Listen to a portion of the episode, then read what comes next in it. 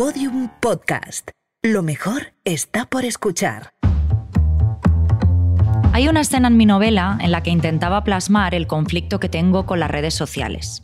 Marisa, mi protagonista, se mete en su cuenta de Instagram para averiguar qué ha sido de sus compañeros, antes amigos, de la universidad. Dice así, una compañera a la que le sujeté la cabeza para vomitar en varios botellones vive en Londres y todas sus fotos son de puertas de casas victorianas, de barrios situados al oeste de la ciudad y tostadas con salmón y aguacate acompañadas por un flat white. Otro compañero con el que me enrollé en segundo año regresó a su Valencia natal y tiene una tienda de muebles de diseño de segunda mano, un marido que parece su hermano gemelo y un bebé comprado en Ucrania. Otra trabaja llevando la comunicación en un festival de música y todas sus fotografías son de conciertos.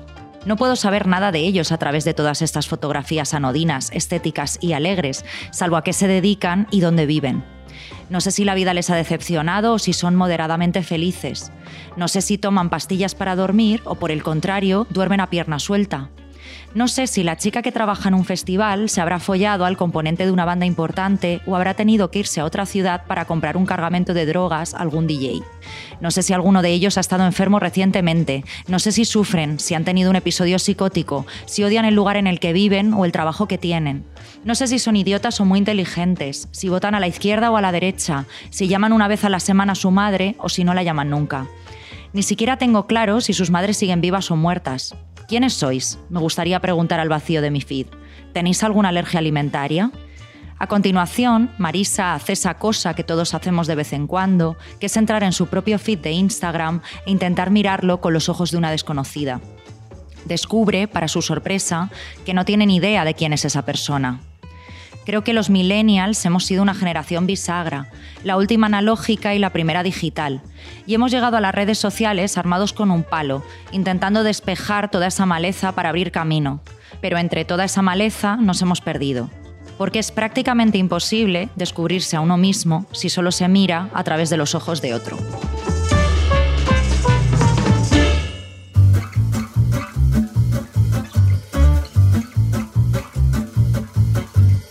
Arsénico Caviar.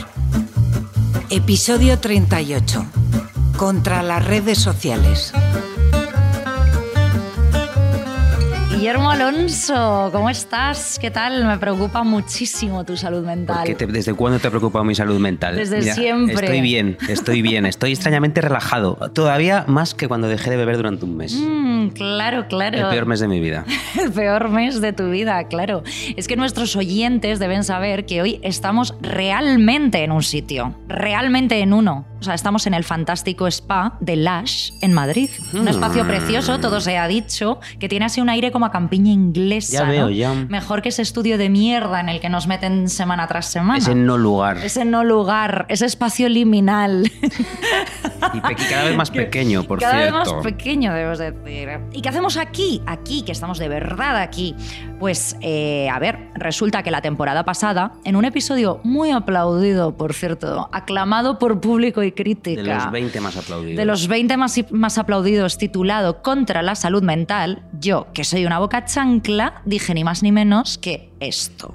Eh, que la salud mental eh, se ha vuelto un problema individual y no colectivo. Es más, la cultura de la terapia, por nombrarlo de alguna forma, sería mm, imposible de no haberse desarrollado una sociedad cada vez más individualista y que nos, nos mantiene más aislados de la comunidad, ¿no? O sea, un poco del rollo este, pues si estás mal es porque quieres eh, o porque no le pones ganas, que Sal todo es cuestión de actitud, sal al campo, cáquete del aire. Mm, o sea, mira, querida, yo te voy a decir un secreto. Ni 500 bombas de jabón de las te van a salvar del explotador de tu jefe que te paga el salario mínimo y te tiene trabajando hasta las 12 de la puta noche. ¿eh? Y mira tú por dónde, mira tú por dónde, que ser una cara dura y una bocazas a veces sale bien. Porque es la única vez en tu vida que has sido una cara dura y una bocazas. No es la única vez que me ha salido bien. Ah, bueno, bueno. Claro, o sea, al cabo de un tiempo nos llamó el mismísimo señor Lash, ¿no? El mismísimo Lash, que para que lo sepan nuestros oyentes, es una bomba de baño enorme, con acento británico, sombrero de copa y patitas. Esto, esto era el señor Lash, claro. Y fish and chips. En fin. y fish and chips, claro. Y nos ofreció venir aquí a grabar un programa. Claro, como nuestros oyentes saben, a nosotros nos encanta el dinero, así que dijimos que sí. Y propusimos hacer un episodio que llevamos tiempo pensando, que es este, contra las redes sociales. Pues sí, eh, además nos viene que ni al pelo, porque cuando quedamos con el señor Lash, que además olía muy bien, Olía a lavanda. muy bien, nos dijo que se estaba volviendo antisocial. Como nosotros. Nos vimos muy reflejados en el señor Lash, pero él es antisocial de verdad, porque nosotros somos antisociales de- hasta que nos dan alcohol. Claro. El señor Lash ni con alcohol. Mira, atención a lo que dijo el señor Jack Constantine, que es el inventor y director de la marca. Como inventor de bombas de baño, dedico todos mis esfuerzos a crear productos que ayuden a desconectar, encontrar la relajación y cuidar de nuestro bienestar. En cambio, las redes sociales ahora están diseñadas para mantener a las personas enganchadas durante el mayor tiempo posible, con algoritmos creados para evitar que desconecten y se relajen. Por lo tanto, son todo lo contrario a una bomba de baño y a todos nuestros productos en general. O sea, te juro que nada me gustaría más en esta vida que empezar cualquier frase diciendo, como inventora de las bombas de baño, como inventora de las bombas de baño. Inventar la bomba de baño es como el reverso luminoso de Oppenheimer, ¿no? ¿Eh? Si la dirigiera, un Oppenheimer lo dirigió Nolan y la, y la película de la bomba de baño la debería dirigir, no Greta- sé. Gre- Gre- la de Barbie, Greta, eh, claro. Greta, Greta Thunberg iba a decir, Greta ¿no? ¿cómo se llama De esa hecho, mujer? Greta Thunberg debería Greta dirigir. Thunberg. Claro, la película de Jack Constantine. Cuando se le pase el cabreo. Esto ha sido muy machista por mi parte, decir que Greta Thunberg está Vas a decir cabreada. que es mal follada Greta Thunberg. No, no, no, no. Además, ¿qué edad tienes? Pues es más follada de. Bueno, nada. Que estamos, estamos en un, que estamos en un spa. Eh, también es muy Romy y Michelle, por cierto, lo de inventar la bomba de baño. Porque si te acuerdas, Romy y Michelle, cuando iban a, a su, a la reunión de antiguos alumnos, decían que se habían inventado los POSIT. Es verdad. Yo sí tengo una reunión de antiguos alumnos en Pontevedra, voy a decir que me he inventado la bomba de baño. Porque como allí no hay lash, no pueden comprobar si Claro. miento o digo la verdad. Bueno, claro, eh, y que además el mensaje de las eh, es que no les parecía ético estar en un espacio lleno de bullying, noticias falsas, polarización, canones de belleza inalcanzables y algoritmos manipuladores. El porque mundo. El mundo, el mundo de las redes sociales, ¿no? O sea, nuestro O- o feed. el mundo en general. claro. Porque, bueno, pues está demostrado que son problemas que han conducido a un aumento masivo de las tasas de suicidio, depresión y ansiedad entre las personas jóvenes, ¿no? Y ojo. Yo esto no lo digo únicamente porque nos estén pagando una pasta, que también, ni porque nos estén mirando fijamente mientras grabamos este episodio. A mí no que estoy de espaldas. Que también. que también. No, eh, um, y porque ahora mismo estemos untados de crema con avena y rosas de Turquía. Completamente desnudos. y completamente desnudos.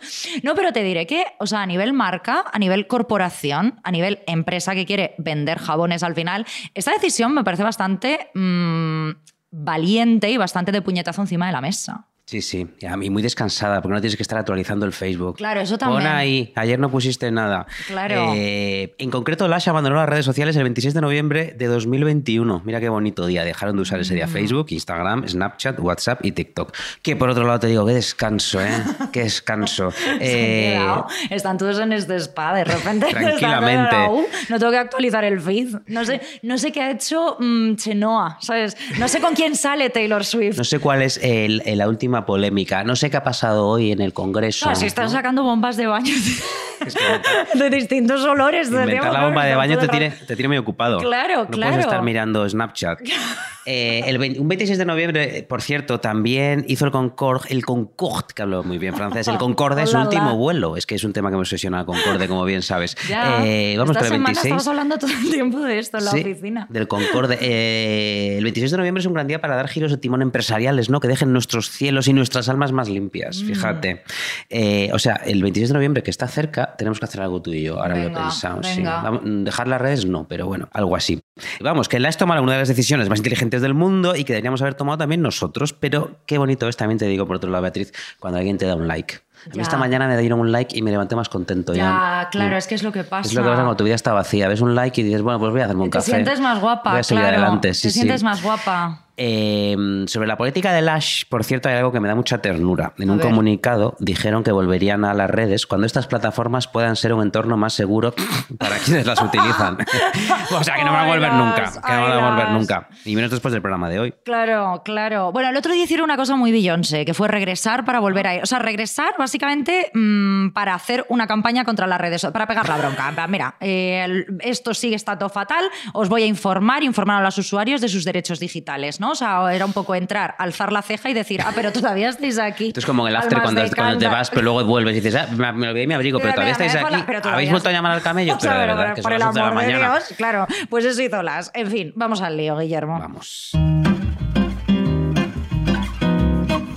Beatriz, creo que un buen comienzo para esta charla es intentar recordar nuestras primeras interacciones con las redes sociales. O más bien las primeras veces que las redes sociales nos golpearon en las narices. Que básicamente es lo mismo que una primera interacción. Mm. Claro. Mira, según la definición del diccionario panhispánico del español jurídico, fíjate, mía, nunca habías oído decir estas eh. palabras. Estas palabras nunca han sonado en este spa. Son la primera y la última vez que, que las vas a oír de mi boca. Una red social es lo siguiente. Servicio de la Sociedad de la Información que ofrece a los usuarios una plataforma de comunicación a través de Internet, para que estos generen un perfil con sus datos personales, facilitando la creación de comunidades con base en criterios comunes y permitiendo la comunicación de sus usuarios, de modo que pueden interactuar mediante mensajes, compartir información, imágenes o vídeos, permitiendo que estas publicaciones sean accesibles de forma inmediata por todos los usuarios de su grupo. Esto deja fuera muchas cosas a las que yo querría referirme, como por ejemplo el IRC. ¿Tú te acuerdas del IRC o eres, una, o ¿Qué eres el muy pequeña? El IRC, eh, es que no todo el mundo recordará el IRC, y de hecho los que lo recuerden sentirán ahora mismo una punzada de nostalgia en sus Mm. viejos riñones que apenas funcionan ya. Eh, pues era eh, una especie de representante del Internet amable, unos chats, básicamente eran unos chats, había varios chats, entonces tú decías, ¿cuál quiero? Hoy quiero hablar de cine. Entonces te ibas a cinéfilos. Ah, pero esto era como ya.com. Pues algo así, había un montón, tú entrabas y había millones de chats, millones. Había uno de Pontevedra, Pontevedra joven, yo ahí intentaba hacer amigos, nadie quería ser mi amigo. Porque no hay nadie joven en Pontevedra. No había, nadie, no había nadie, en realidad, no Claro, había nadie. Yo entraba nadie. y había una, una bola Bueno, de, igual una estaba bola de Manuel paja por. Javois, ¿no? En aquel momento Est- en Pontevedra. Pero estaba escribiendo, estaba, Estaba escribiendo, y escribiendo. tenía un ojo en el un ojo en el teclado y otro Claro, en, el estaba- y en la claro, pantalla, entonces claro. era, era imposible. Eh, luego estaban también los blogs, de los blogs te acuerdas, blogs, no eres tan claro, bebé. yo tuve, yo tuve muchos blogs. Eh, los blogs sí que podrían ser considerados, yo creo, nuestra primera forma de red social, porque Mm. allí compartías sentimientos, ideas, imágenes y luego había una sección de comentarios donde la gente podía decirte, pues yo estoy de acuerdo con lo que has dicho, me ha gustado mucho tu texto, o también a veces decían, odio tu peinado. Claro, claro. Eso también podía ocurrir. Eres Luego, gilipollas. eso, eso te lo decían a menudo. Eso te lo decían mucho. Sí. Escribes fatal. Escribes Mira, señor, fatal. déjame en paz. Deja este blog. Y es como, pero pues, déjalo tú. Pero porque acá has venido. Esto, esto, bueno, esto llegaremos luego. Luego están los foros. Los foros sí que fueron, yo Ah, creo que la sí. gran proto-red social por excelencia. ¿no? Eran lugares donde uno entraba a hablar, por ejemplo, de tu cantante favorito, Foro Chenoa, ponte. Y de repente acababas insultando a uno pues por catalán o por andaluz. Pues como ahora. O por rubio. Eh, pues sí, claro. Entonces eh, Claro. ya digamos que ahí empezó todo. Eso sí que nos dio la pista definitiva de por dónde iban a ir los tiros. Ojo, que ya antes te habías dado cuenta de que lo peor del ser humano se filtraba por allí. Por Mm. ejemplo, vuelvo al IRC. En una de mis primeras incursiones por el IRC, en este canal que te dije antes, Cinéfilos, Sí. eh, donde yo, por cierto, conocía mm, gente maravillosa con la que sigo teniendo contacto. Ahora tienen todos 90 Que años. hablabas de instinto básico todo el rato Habla con de ellos, instinto ¿no? básico, de Twin Peaks, Claro. de, mm, de farmacia de guardia, también, debo decir. Pues resulta que uno de los primeros días que yo entré allí, un tipo escribió en mayúsculas, bien grande, en el chat donde estábamos unas 300 personas, nos dijo quiénes eran los asesinos de Scream 2, que se había estrenado ese mismo día. Yo pensé, pero qué hijo de puta. Hijo de puta. Qué maldad más gratuita. Por un lado me Ya. fascinó. porque Además, el giro era que era la madre, ¿no? En Scream era, 2. eh, la madre de los Era la primeros madre de asesinos. los primeros asesinos y uno, y uno que pasaba por allí, que estaba bueno, por cierto. Es que siempre hay un asesino en Scream que está bueno, ¿no? Está Que bueno, como, sí. Ay, pobrecito. No- Hombre, no, en lo el primero mates". el novio, claro, que era, bueno. que era con- eh, no pudieron pagarle a Keanu Reeves y entonces cogieron a A ese uno con su chico. mismo peinado. Claro, con el mismo Sí. peinado que Keanu Reeves, estaba buenísimo. Pues sí. Luego en los blogs, aunque fuese una cosa muy unidireccional, ¿no? Porque tú contabas a los demás tus cosas y tu visión del mundo, pues siempre había alguien que consideraba importante venir a decirte, pues tu blog es una mierda. O, como te dije antes, a meterte con. a meterse con tu peinado. En fin, este breve repaso solo sirve para decir que las redes sociales no han creado el odio ni los monstruos, Mm. pero sí que les han dado un lugar natural y los han metido a todos ahí y han dicho, este es vuestro lugar, Claro, gente claro. Mira, yo hace no mucho recordaba con unos amigos un lugar que había en internet, que era también un poco proto-red social, que era algo a medio camino entre un chat y un videojuego, ¿no? Que se llamaba Jabo Hotel. Jabo Hotel. ¿Tú te Esto solo acuerdas no de era solo en? Alfafar, porque, no, no, no, no. porque, eh, yo nunca no he oído hablar nunca de o sea, Jabo Hotel. Jabo Hotel, Jabo Hotel fue una movida muy guay. O sea, en Jabo Hotel tú estabas en un hotel, ¿no? Como nuestro, como Andrés Pajares, ¿no? Él, él vive en hotel. Tú vives en hotel, ¿no? O sea, tú vivías en hotel como Andrés Pajares y te creabas un avatar que se parecía a ti y charlabas con completos desconocidos que estaban también en hotel. O sea, Ah. pues habla- hablabas con el avatar de Andrés Pajares que te tiraba whiskies a la cara. Te ¿no? amenazaba con una pistola Te de amenazaba juguete. con una pistola de juguete, claro. Y a mí me gusta esa red social. Claro, ¿eh? es que era muy guay. Bueno, a ver, nunca hablé con Andrés Pajares, A pobrecito, que tú ojalá. sepas. Bueno, que, yo tú sepas, porque a lo mejor Andrés Pajares era madrileño 31. Claro, Ojo. claro, eso es verdad. Ojalá. A lo mejor le enseñaste las tetas a Andrés Es- Pajares. Ojo, ¿te imaginas? Me encantaría. Bueno, a ver, creo que 100.000 españolas le han enseñado las tetas a Andrés Pajares, no pasaría nada. Claro, si él estaba en el destape, él lo que le, él le asombra ver a una mujer vestida. Claro, y en pero mis bueno, tiempos estaban todos te enseñándome las tetas. Qué ¿eh?". erótico es esto, qué erótico, Claro. vestida. Claro.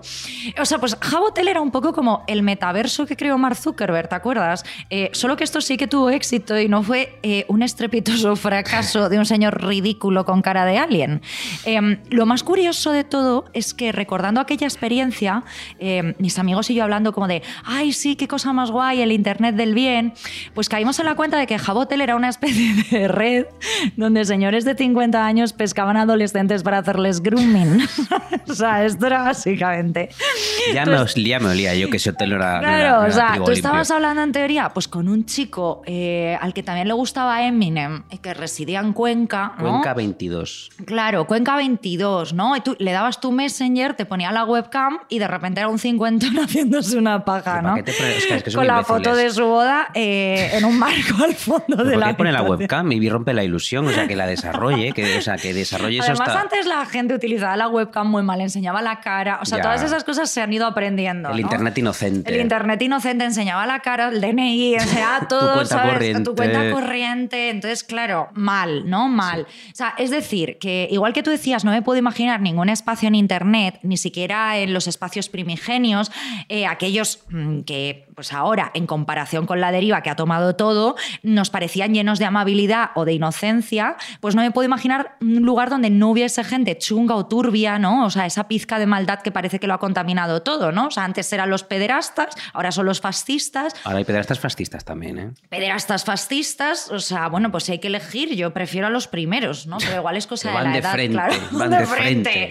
A mí me pones la webcam y me enseñas el nacle, pues ya lo sé, Ya señor. lo sé, o pero sea, luego ya- no vote usted a Vox. Luego terminamos hablando de política. ¿Qué le- ¿Qué, le, parece lo de Sánchez? Subas en los calzoncillos. Eso, favor. súbase los calzoncillos para hablar conmigo, señor. En fin. Después llegó Fotolog, esto sí que lo conoces, porque no eres tan bebé. claro. El Fotolog sí que marcó, Beatriz, el camino más peligroso a seguir, porque, Mm. bueno, a ver, el Fotolog era, expliquémoslo para las oyentes más pequeñitas, una red social que lo petó como entre 2003 y 2006, ¿no? Diríamos, por ahí. Más, ¿no? Cuando- En 2008 Mm, también no, yo en cuando... 2008 ya estábamos todos en Facebook poniéndote un pez en la pecera. ¿Te acuerdas de aquello? es verdad. Que o había- sea, al principio había una pecera y Facebook era una red social donde podías ir a poner peces, que era una cosa fascinante. No, ahí ya estábamos poniendo peces en Facebook. Yo creo que el Fotolog eh, murió en el año 2007 o así. Sí, puede Fíjate. ser. Es que yo cuando llegué a la universidad todavía coleaba un poquito fotología, eso era 2008. Ahí ya se habían divorciado tus padres. Eh, no, se divorciaron más tarde. Se, Se divorciaron hace dos en hace cinco hace- minutos. Me acaba de mandar un mensaje a mi madre de nos acabamos de divorciar. Por eso estás llorando. Por eso estoy llorando en este bellísimo spa. Menos mal que es un un pásame spa- otro Sleepy, hidratante corporal. Llorar. Me la voy a echar. Voy Si a te lo echas en los ojos se te van las lágrimas. Está comprobado. El Fotolog ya era peligroso porque se premiaban dos cosas que todavía siguen contaminando todo 20 años después. Mira, uno, la belleza física normativa, Mm. Sí. como nosotros, que somos, que no hay más que vernos, que somos Claro. eh, eh, Somos canónicos. somos canónicos, bellísimos. eh, la gente por la calle nos enseña siempre el, el pene. Las tetas, Al- como las a tetas. Andrés Pajares. Claro. Eh, pues total, en Fotolog, cuanto más bueno estabas, más te seguían. ¿no? Esto, Sí, esto ya puso sí. allí una, una regla de Internet. Y luego estaba también la popularidad usada como capital social. O sea, me explico. Mm. Cuantas más fotos en más sitios increíbles, con más gente pintorescamente vestida, o sea, que iban con el, como el espantajo de los melones, Claro. pero normativamente bella, más molabas. Esto, por cierto, los maricones de cierta edad aún no lo han superado, ¿eh? porque siguen saliendo todos con homosexuales musculosos y todos iguales que ellos y todos delgados Ah, y bueno, todos eso, blancos. eso les encanta, Sí, eso les hoy. encanta, ¿eh? Sí, Y- sí. Y, no, y no salir con ninguna mujer. Y no que es mujer. A veces la mujer hace la foto. La mujer Ojo, hace la foto, mujer hace la foto. sí, sí, sí. Luego Fotolog tenía una opción Gold, Fotolog Gold, o sea, Mm. Oro, para pagar una cantidad de dinero que no era muy alta al mes y poder subir más de las X fotos diarias que te permitía el paquete básico, que yo no sé si eran 5. O no sé si el Gold No, y te permitía cinco. tener todos los comentarios y no solo capados a 20. Ah, sí, sí, claro, la sí. gente podía comentar más. Sí, sí, o sea que también aquí también se, se- había una cosa importante de dinero, de estatus. Mm. Algo así como el protocheque azul. Había unos fotologgers que eran más importantes y ricos que otros. Bueno, Fotolog además, eh, recordemos, fue la incubadora donde estaban todos esos pepés, ¿no? Los pepitos. Los pepesitos. Que ahora son los grandes influencers de España, ¿no? Gala Sí. González, Pelayo, Miranda Macaró. Pelayo, no vamos a volver a entrar aquí. Ah, recuerdo a Pelayo, era aquel chico. Era aquel chico. Aquel chico. Que ahora parece una nariz que parece un pepino. Esto, es, esto es body shaming, perdona. Pues allí nacieron, Guillermo. Vinieron Sí. todos de Fotolog, empezaron a mostrar sus looks, su vida cara y aspiracional, porque recordemos que bueno, pues, Gala González es hija de, o sea, es rica, ¿no? Eh, Sí. eh, y se convirtieron en modelos a seguir por miles y miles de almas inocentes. O sea, allí nació el germen de toda esa escoria que ahora mueve millones de euros contando su día a día y posicionándose, pues últimamente con los manifestantes de Ferrat. Por ¿no? ejemplo, tú si pudieras viajar en el tiempo, ¿matarías a Hitler o, o te cargarías el fotolog de Pelayo? Te lo tienes que pensar, ¿eh? Me lo tengo que pensar, me lo tengo que pensar. En fin, luego llegó el En MySpace. fin, a Hitler ya, ya se suicidó solo. Sí, Hitler ¿No? ya se suicidó solo, así que... Claro. Y además sus descendientes tienen prohibido tener PPS, ¿eso lo sabías? Bueno, no sé si me lo acabo de inventar. Tiene unos sobrinos en Nueva York, de Hitler. No sé si podemos hablar de Hitler en ¿Cómo que Lash. Hitler tiene unos sobrinos en Nueva York? Sí, lo lo he investigado. Claro, son mayores ya. Y, pero creo que no han tenido hijos. Han dicho, mira, más Hitlers en el mundo creo que no hace falta. Mm, Pelayo tampoco ha tenido hijos, así Claro. que mira, eso que Están a la par. están a la par, Están a la una- par. Tienen, está- tienen mucho en común. Eh, luego llegó el MySpace, Uh. esa red social que nadie llegó nunca a saber para qué coño servía. Ya, de me gusta Nirvana. Bueno, pues Sí, enhorabuena a eh, usted, ¿no? en el, en el muro te ponían, hola Guillermo. Entonces, hola. Pero no podías, por ejemplo, mandar fotos de pollas, era una cosa que Había nadie gente entendía. súper emo en MySpace. Sí. Había gente como Podían muy sonar emo, música muy en tu perfil y podías Sí. poner un fondo. Yo tenía un bonsai. no sé por qué.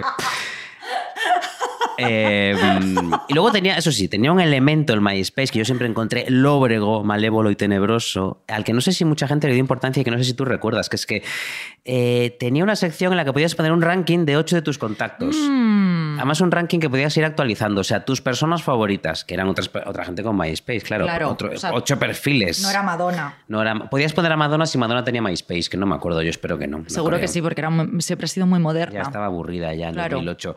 Eh, entonces, eh, claro, esto del ranking supuso una de, una de noche sin dormir para millones de personas que tú ni te imaginas. Por ejemplo, Mm. a ti te cae alguien bien y decías, ¿cuándo me pondrá esta persona que me cae tan bien en su ranking? O te echabas un novio y decías, debo poner a mi novio de número uno, voy a parecer una loca. Claro. Pongo primero mi mejor amiga y luego a mi novio. Y luego a mi novio. O te decías, ¿por qué este me ha bajado el número 3 de su ranking? Porque le he mirado mal, le he mirado mal. Mm. Luego estaba la cosa de me arrimo, la famositis, los famosoides.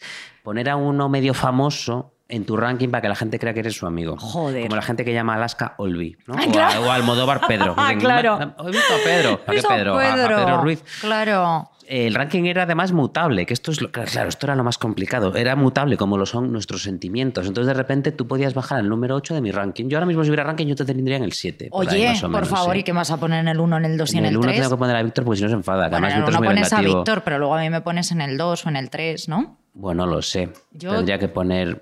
No sé, tengo muchos amigos. Bueno, en realidad no tengo No ninguno. tienes. No, o sea, estaríais Víctor y tú. claro.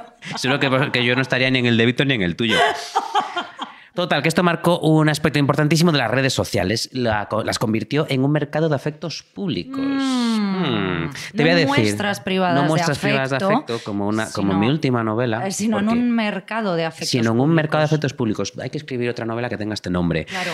Te voy a decir o no si te quiero, era esto, ¿no? A través de una pantalla visible para todos. Y luego también había el último gran juego de poder. Yo estoy en tu top 8 de amigos, pero no te pienso meter a ti en el mío, ¿no? Que fue un Uh. poco, un poco el primigenio. Tú me sigues a mí, pero yo no te voy a seguir a ti. Ah, claro, Una claro. Ojo, es verdad. Creo que lo del mercado de los afectos públicos es algo que explotó, sin lugar a dudas, en Facebook. Facebook era lo del pez. que era lo del pez, donde metías un pez. Y, y yo creo que a muchísima gente le explotó en la cara para luego desviarse de una forma más civilina a Instagram, incluso podríamos decir que a Twitter, que ya sabéis, todos nuestros oyentes, que yo no lo llamo X, eh, yo lo llamo Twitter. Recuerdo perfectamente el momento en el que Facebook, en el que tú podías rellenar un perfilito donde ponías tu edad, tu lugar de residencia o tu estado civil, invitó a sus millones de usuarios a definir qué tipo de relación tenían. sí. ¿Tú te acuerdas de esto? Sí, claro. sí. Ya no existía únicamente la opción de soltero o casado, sino que podías poner en una relación. En una relación, ¿no? Claro, aquí el primer cisma, porque había parejas que descubrían que, por ejemplo, mientras ella estaba en una relación, él estaba soltero. Tenéis que hablar. Ay, Claro, tenéis que. Y lo veían todos los amigos Sí. y, la- y las, las tías, las primas, te decían, ¡uh! ¿Sabes? O sea, se armaba, se armaba bulla, se armaba bulla. Em, Así que Facebook decidió añadir un precioso, casi poético tipo de estado civil que yo creo que vino dado por la cantidad de parejas que rompió eh, en aquel momento, que era es complicado. Mm, qué It's bonito, qué complicated, claro, es complicado, ¿no? Esto también tenía su gracia, porque de repente, eh, pues ahí estaba tu tía la solterona, que sé que esto suena casposo y machista, pero que era una señora que en apariencia eh, follaba menos que Teresa de Calcuta, ¿no? Poniéndose, es complicado, ¿no?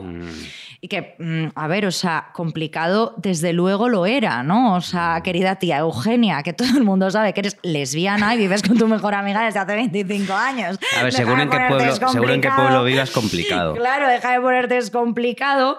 Pero fíjate que yo creo que hay cosas que nacen en redes sociales y más adelante como que impregnan nuestras formas de comportarnos dentro y fuera de ellas, ¿no? O sea, en Instagram o en Twitter no te pedían contar si estabas o no en una relación, pero de pronto aparecía gente poniéndose en su biografía, esposa de arroba no sé quién, y etiquetándole, ¿no? O no sé quién es mi mujer. O mamá de mamá de dos, Mamá mamá de dos, dos, mamá de dos, dos, Eh, o mamá de mamá de Miguelito. Claro. Mamá de Miguelito, Miguelito se va a ir en cuanto pueda. mamá de Miguelito, claro. O sea, Miguelito te va a dejar un nido vacío que se va a cagar la perra en cuanto pueda salir de ahí, claro. Pero que esto era algo así como mear digi- digitalmente, ¿no? En la parcelita de tu señora, ¿no? Para que sepan que es tu señora o de tu hijo, de lo que fuese, ¿no?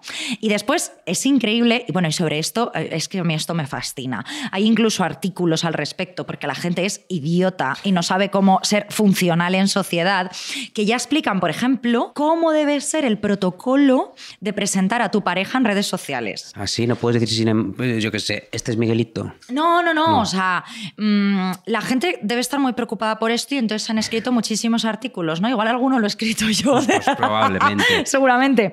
Pero es decir, o sea, determinan, pues igual que mm, cuándo deberías presentarle una pareja a tus padres, cuándo debería aparecer, ojo, y de qué manera en el feed de tu Instagram, ¿no?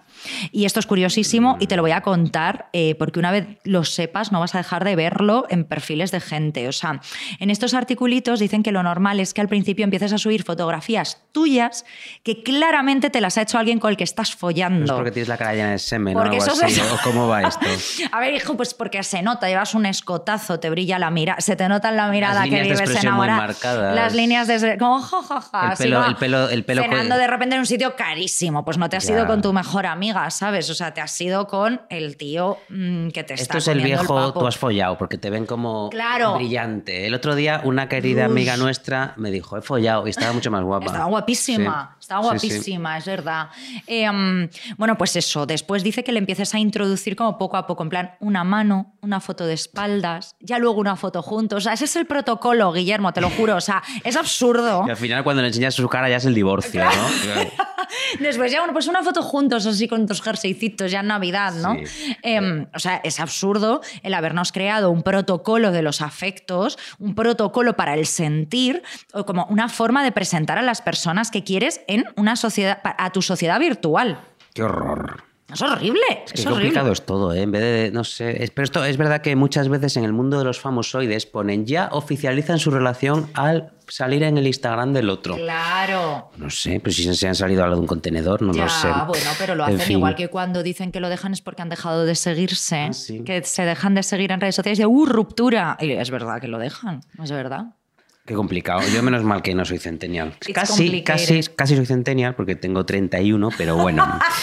Pues mira, voy a seguir con algo que no tiene nada que ver con lo que acabas de decir. Pero esto, pero esto es así. Las redes sociales, las redes sociales, pues de repente van de un tema a otro, ¿no? Es Ahora- como, es como el feed de Twitter. Esto es como un feed, claro. Aquí un perrito, aquí la guerra de Gaza, aquí un gatito. Pues ya está. Pues mira, algo curioso es que hubo un momento en el que las redes sociales lo ocuparon todo, ¿no? Todo se convirtió en una gigantesca red social.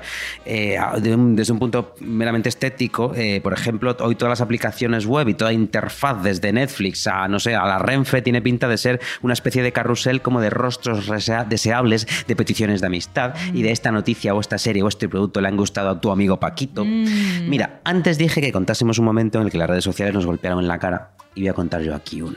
Va a Vaya. empezar mi momento confesional. Yo, yo, yo. Esto va a durar hasta el final del programa, que lo ya, sepas. madre mía, por favor. No, no, no. Mira, en Facebook en hubo un momento que seguro que recuerdas en el que se podían crear páginas divertidas Sí. y ver cómo empezaban a ganar me gustas y adeptos. Entonces tú te sentías muy bien. Era, Mm. como, el, era como el viejo like. Era, ah, mi página ya tiene 100 likes. Claro. Mi página de beber alcohol ya tiene 100 likes, ¿no? Por ejemplo. Eh, ejemplo, si tú eras muy fan de ir al supermercado del corte inglés cuando estás triste, pues creabas esa página y podías escribir cosas en el nombre de la página. Por ejemplo, ¿no? Hoy es domingo, estamos de bajón, vamos al corte inglés. Qué maravilla, claro. Yo me acuerdo de estos grupos que eran señoras que cantan alto en misa. Me encantaba esa página. Sí, sí. señoras que se ponen una bolsa en la cabeza cuando llueve. Amor eterno a esa página. Luego estas señoras se convirtieron, gracias a la magia de internet, en velociraptores. ¿Tú te Es acuerdas verdad, de esta sí, época? Y tenías páginas a imitación de las primeras que eran velociraptores que cantan alto en misa. O sea, a mí esto me parece la edad de oro de internet. Señoras que realmente. van a andar. Señoras que van a andar y luego era velo- velociraptores que van a andar. Sí, total. Pues yo creé varias páginas de este tipo, que lo sepa, yo tenía mucho tiempo libre, Claro. como sigo teniéndolo. Mucho, Eh, eras muy creativo. Era muy creativo. Se estaba escribiendo novelas eh, y tú estabas escribiendo páginas de Facebook. Ya, yo no me llevaba nada a cambio. Ahora, ahora con las novelas puedo ganar unos 10 o 15 euros, eso sí, hemos mejorado. Pues mira, algunas de ellas tuvieron mucho éxito, de las mías. He hecho más éxito que mis novelas. Eh, por ejemplo, irse de after a una casa y mejor, si no es la mía, que era, que era una página de las que yo creé, tenía más de 60.000 seguidores. Y aquello se convirtió en la parada de los monstruos porque la gente se dedicaba a poner en el muro de la página fotos de sus afters. No. O sea, era una cosa horrible. Qué yo hubo un, un momento en el que dejé ya de actualizarlo y dije, a ver si esta Dejaste página de muere. moderar. Sí, sí, de vez en cuando aún aún alguien pone algo. Voy a entrar. ¿Está Entra, activa? entra, está activa, está Voy activa. La foto, eh, la foto es Lindsay Lohan con un piti. ahora mismo no podría hacer eso porque a lo mejor Lindsay Lohan me denuncia, que Lindsay Lohan también se aburre ahora. Claro. Eh, otra que cree que tuvo una parroquia bastante grande y fiel, como casi 10.000 seguidores, era la gente que llora en las discotecas. Porque esa es una raza que nocturna, es una raza nocturna que yo siempre encontré muy poética, me gustó, me gusta mucho. Esta gente que baila y llora a la vez, pues, pues yo qué sé, porque le ha dejado el novio, porque le está bajando la pastilla, siempre me ha parecido guay. unos seres nocturnos muy fascinantes. A mí también. Yo me quedaba mirando las discotecas, mira, se está O sea, llorando. Porque la gente que llora en público ya es fascinante, en plan, wow, has roto, has roto un contrato social, De ¿no? que- de no había. llorar, claro, sí. de no llorar en público, que, porque si no nos ponemos a llorar todos, ¿no? Es como que es contagioso, pero ya en una discoteca es como, ¿qué la pasa, doble no? O sea, sí, como llorar en donde hemos venido a Ah, divertirnos. Claro, en plan, Sí, pero sí. señora, tomes una copa, ¿no? Es, es- es muy llamativo, es muy bonito, es como... Es contracultural, Es es, contracultural, militante. sí. Luego deberíamos ir a una discoteca a llorar. Venga. Vamos. Pues bien, en esta página eh, debo explicar todo detenidamente para que se me entienda, para que se entienda el horror que viví, el horror que está a punto de llegar. Yo escribía cosas desde el punto de vista de una chica ficticia, que no era yo, era una chica ficticia, que lloraba en las discotecas para llamar la atención. Entonces, en esa página, cada sábado, cada domingo, yo ponía cosas para simpatizar con el lector, Di- cosas digamos que picantes. Picantes. Picantes, ¿Cómo de porque picante? llamar la atención equivale a follar. Vale. ¿no? Entonces, eh, la protagonista de mis historias, que yo compartía en aquella página, era una chica que lloraba en la discoteca, pues básicamente para ligar. Vale. Eh, los que sigáis en Facebook, vosotros cinco, a vosotros os hablo, podéis entrar y buscarlas porque siguen ahí, la gente que llora en las discotecas y, todas las historias siguen ahí. Sabiendo esto, vayámonos a la primavera del año 2010, donde comienza nuestra historia. Vale, vamos allá. Por aquel entonces, Facebook ya era una empresa gigante y global. Todavía no, no existía el meta este. eh, Facebook, eh, Zuckerberg parecía remotamente humano. Todavía aún Parecía- vestía, vestía las camisetas grises. Todavía. Antes de ponerse trajes cuando lo empezaron a juzgar por crímenes contra la humanidad. Bueno, eso me lo acabo de inventar, pero más o menos. Y se acababa de implementar el botón me gusta, fíjate, pero el botón me gusta en medios de comunicación y la opción de compartir contenidos desde el propio medio de comunicación. Por ejemplo, tú leías una noticia en el mundo o en el país y en, el pro- en la propia plataforma del mundo De del país había Facebook, una es noticia que había un botón de me gusta o de compartir para Sí. compartir la noticia en tu muro. Esto que ahora nos suena al- a nuestro pan de cada día, en el año 2010 fue una cosa revolucionaria. Claro. Y dijimos, uy, pero ¿esto qué es? ¿Pero esto, Esto qué es? que mi madre se quejó a Facebook. O sea, no- sé muy bien, no sé muy bien cómo lo hizo, pero dice, mira, me he quejado a Facebook. Enviaría un email a, Facebook, a arroba Facebook arroba yahoo Claro, no com. sé. Porque dice, dice, mira, dice, es que se ha muerto Lina Morgan o alguien así. Sí. Dice, y claro, dice, solo hay un botón de me gusta y yo quería mostrar mi solidaridad, pero no hay un botón de no todas me las gusta. lesbianas de España. Claro, no hay un botón de no me gusta, entonces me parece absurdo, ay, se ha muerto Lina Morgan y darle a me gusta, ¿no? Cuando salían estas cosas. Y entonces yo creo que esto se implementó porque mi madre puso una queja Por eso formal está- en Facebook. Facebook. Por eso está el botón de te queremos, Lina. Claro, Que ahora, por claro. ejemplo, eh, guerra en Gaza y pues bueno, te queremos, Lina. Claro, claro, Jo, te queremos, toda- Lina Morgan. Gracias toda Eso tu es, madre. Claro. Todo esto, pero no, esto no fue desde Alfafar. Esto fue desde Valencia. Claro, no, envíame Ah, el desde- email desde Alfafar. Jo, ¿Desde dónde va a guay. enviar ella un email? Yo sabía desde que el Alfafar- Ikea de Alfafar. Yo, yo veía siempre el espíritu de Alfafar en Facebook y sabía que era por eso. Pues bien, como sabemos, el botón me gusta, esta implementación cambió nuestra experiencia en Internet e hizo que nuestra identidad digital para los restos fuese esa, nuestro perfil en Facebook, porque también a partir de ahí te podías loguear en cualquier lado a través de Facebook, en los medios de comunicación, en una web para comprarte un gato, Claro. cuando compramos animales antes de tener ideales. Yo trabajaba entonces en uno de esos grandes medios de comunicación, no voy a decir cuál es, pero no es, no es en el que estoy ahora, no era el país. Y unos señores de Facebook vinieron a explicarnos cómo sería todo aquello. Así que aquellos importantes señores con conexiones en Silicon Valley nos reunieron junto a nuestros jefes con traje y corbata y con el resto de mis compañeros y superiores en una sala grande con una pantalla gigante. Y allí uno de los jefes de Facebook preguntó, estábamos todos sentaditos, mucha gente, y preguntó, Claro. ¿alguna vez habéis hecho una página de Facebook? Y yo dije, esta es la mía. Esta es la mía para que mis jefes vean cuánto valgo. Diciendo, claro, yo tengo páginas de Facebook con 60.000 seguidores, con 10.000 seguidores. Claro, yo dije, no voy a decir la de irse de after a una casa porque era un poco turbia. Claro. Y dije, van a poner esta página y van a ver un montón de gente metiéndose rayas. Claro, claro. Sin embargo, me acordé de la de la gente que llora en las discotecas. Dije, esta página tiene 10.000 seguidores y algo de poesía derrotada, algo Dijiste, bonito. ¿por qué no? ¿Por qué no? Y levanté la mano. ¿Por qué no señores de Meta y señores de la cúpula de, de los medios de empresa, comunicación, aquella empresa, de medios de atraviesa una comunicación? de audiencia. No voy a decir cuál es. Digamos que Ana Rosa está en ella. Pues bien, eh, levanté la mano, Beatriz, levanté la mano y dije que sí. Yo tengo una página con muchos fans, con más de 10.000 y todos, ah, se admiraron, ah, Guillermo. Madre Fíjate mía. el maricón este que parecía imbécil. Eh, la responsable de Facebook la tecleó en su portátil. Dijo, vamos a ver la página de Guillermo. Yo dije, la gente que llora en las discotecas. Bien, os recuerdo, os recuerdo, os recuerdo de qué iba aquella página. Era una mujer que lo único que quería era follar en las discotecas. Yo en ese momento no me acordaba. Yo pensé que iba a aparecer eh, una. Además tenía un, un- ¿cómo se Liechtenstein. ¿Cómo se llama este hombre que hacía dibujos pop de mujeres hablando Sí, por teléfono llorando? sí. Liechtenstein. Sí, sí, sí, ¿no? llorando, ¿no? Pues, eh, tenía un dibujito, tenía una foto de ella de perfil. Y dije, qué bien, además se va a quedar que me gusta el arte pop. Claro, Soy claro. Andy Warhol. Claro. Un Warhol para una nueva generación. Pues bien, la página apareció en una pantalla gigante ante todos mis compañeros superiores y jefes de corbata. Y en la pantalla, repito, en letras gigantes, todos leyeron la siguiente frase. Anoche un cofrade me echó un polvo que casi me revienta. Mm. Se formó un silencio plúmbeo, denso, el, el Júpiter de los silencios. Eh, recuerdo que yo musité algo así como, es ficción, Claro. no soy yo, no soy yo. Me lo Pero- lleva una amiga. Yo quería, quería tirar algo a la pantalla, pero encima la pantalla era un proyector, con lo cual, aunque tiras un zapato, lo único que hacía era tirar un zapato contra la pared. Claro. Eh, rápidamente mi jefa levantó la mano y dijo, yo también tengo una página, hacer surf. Y yo, madre, madre mía. Entonces, digo, bueno, muy bien, Pepa. Me gusta Friends. Muy bien, Pepa. Claro, La página de Joey. Claro. No. Muy bien, Pepa, hacer surf. Vamos a ver la página de Pepa de hacer surf. Allí desapareció. Anoche me folló un cofrade y casi me revienta y apareció. ¡Qué gran día para hacer surf!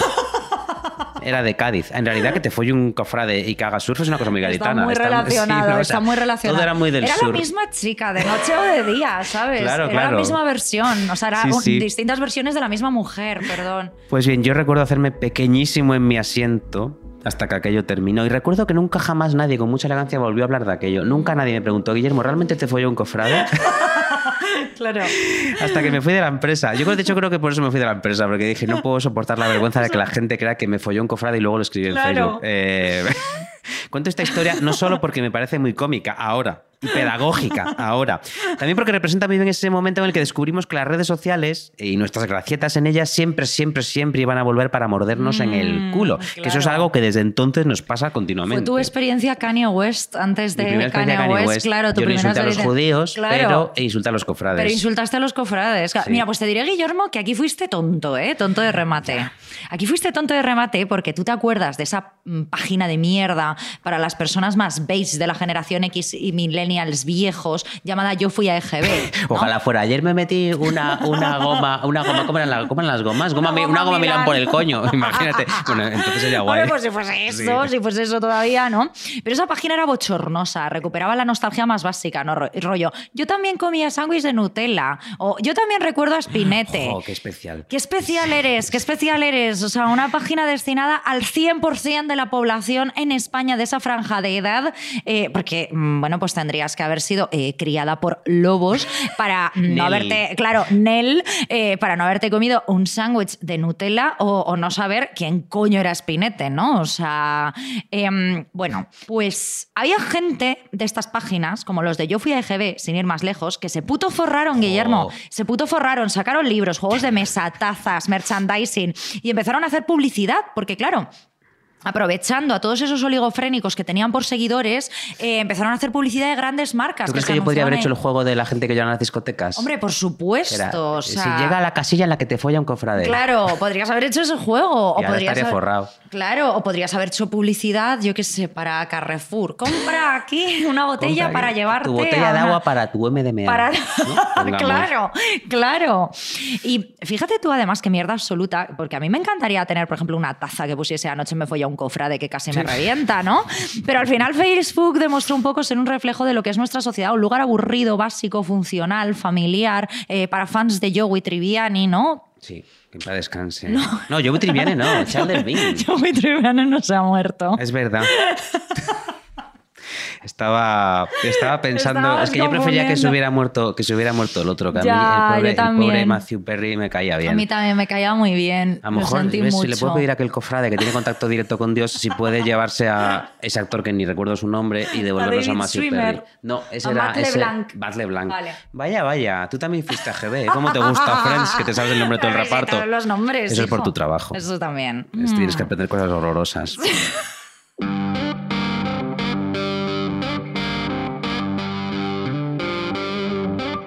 Hay otro problema de las redes sociales, no voy a dejar de hablar de gente muerta, Sí, que, por favor. que es que son la punta del lanza del gran problema de Internet, ¿no?